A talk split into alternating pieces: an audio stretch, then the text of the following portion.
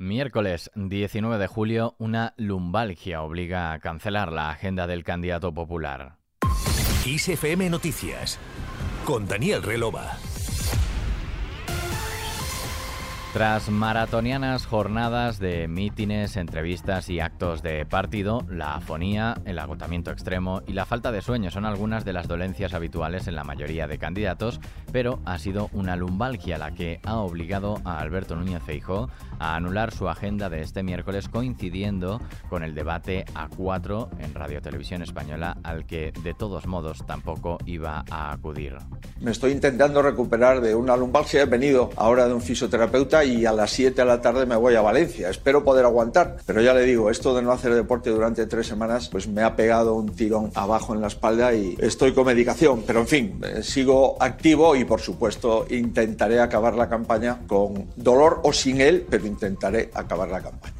Respecto a su ausencia en el debate entre Pedro Sánchez, Santiago Abascal y Yolanda Díaz, el propio candidato popular ha justificado su decisión de no acudir a este semidebate, según sus palabras, por el veto que, según él, ha impuesto el PSOE a que participen el PNV y sus socios Esquerra y EH Bildu. Es que el señor Junqueras tenía que estar en ese debate y el señor Arnaldo Ortegui tenía que estar en ese debate y que pudieran decir lo que han dicho en el meeting al señor Sánchez y que nos el señor Sánchez qué es lo que va a hacer, porque esos son sus socios. ¿no? Eso es por lo que este debate se convierte simplemente en un semidebate, que es mi compromiso si los españoles votan que voy a reponer el delito de sedición, que voy a incrementar las penas por los delitos de malversación de fondos públicos, que vamos a tipificar el delito de referéndum ilegal en el Código Penal.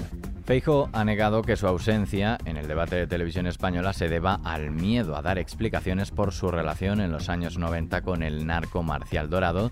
Ha asegurado que en esos años no sabía que Dorado era un narco y ve ya muy cansina la polémica. No lo aprecian así sus rivales del PSOE y Sumar, que han salido en tromba para pedirle explicaciones y le han afeado que no quiera acudir al debate. La vicepresidenta primera del gobierno, Nadia Calviño, ve sorprendente que Feijo delegue la representación de su partido en el debate en el candidato de Vox, Santiago Abascal, la candidata de Sumar, por su parte, cree que Feijo tiene miedo de acudir al debate y ha lamentado no poder confrontar con él sobre su proyecto de país y sobre sus mentiras. Hoy Alberto Núñez Feijó demuestra que había un debate al que no le tenía miedo y fue, y hay un debate al que le tiene miedo que es hoy en la televisión pública y no va a ir. A mí me encantaría discutir con el señor eh, Feijó sobre el proyecto de país y sobre sus mentiras. Y sé que no va hoy al debate sencillamente porque tiene miedo y porque vamos a ver al Alberto que yo conozco. Yo bien que lo lamento, ¿eh? porque me gustaría que debatiera sobre las propuestas de país, pero sobre todo desmentir todo lo que hace el señor Feijo.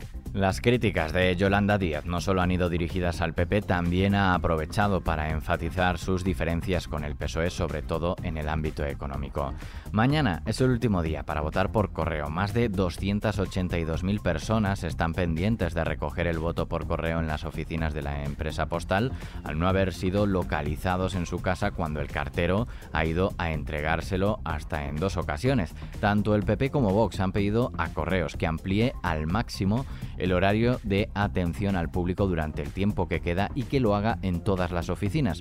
Escuchamos a la secretaria general del Partido Popular, Cuca Gamarra.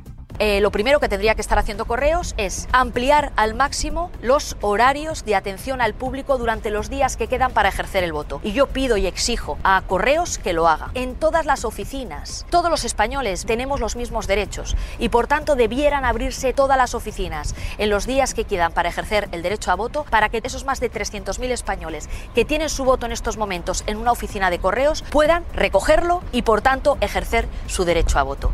Correos ha informado de que abrirá este jueves 654 oficinas en toda España hasta las 10 de la noche y de que si en alguna oficina hay personas esperando para ser atendidas cuando llegue la hora de cierre, se les atenderá hasta que se deposite el último voto. Continuamos ahora. En clave internacional, el Kremlin ha anunciado que el presidente de Rusia, Vladimir Putin, participará por videoconferencia en la cumbre de los países del foro BRICS, Brasil, Rusia, la India, China y Sudáfrica, después de decidir no viajar a Sudáfrica por la orden de arresto emitida en su contra por parte de la Corte Penal Internacional.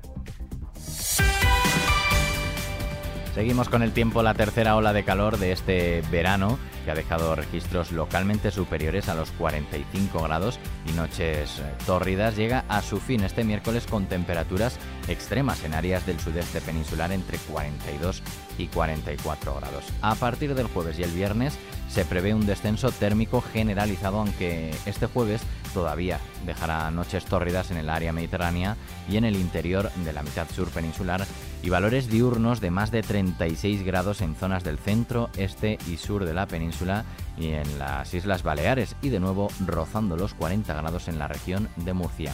Y escucha este adelanto de lo nuevo de Britney Spears y Will.i.am. You are now, now rocking with Will I Am in Britney, bitch. Mind your business, bitch.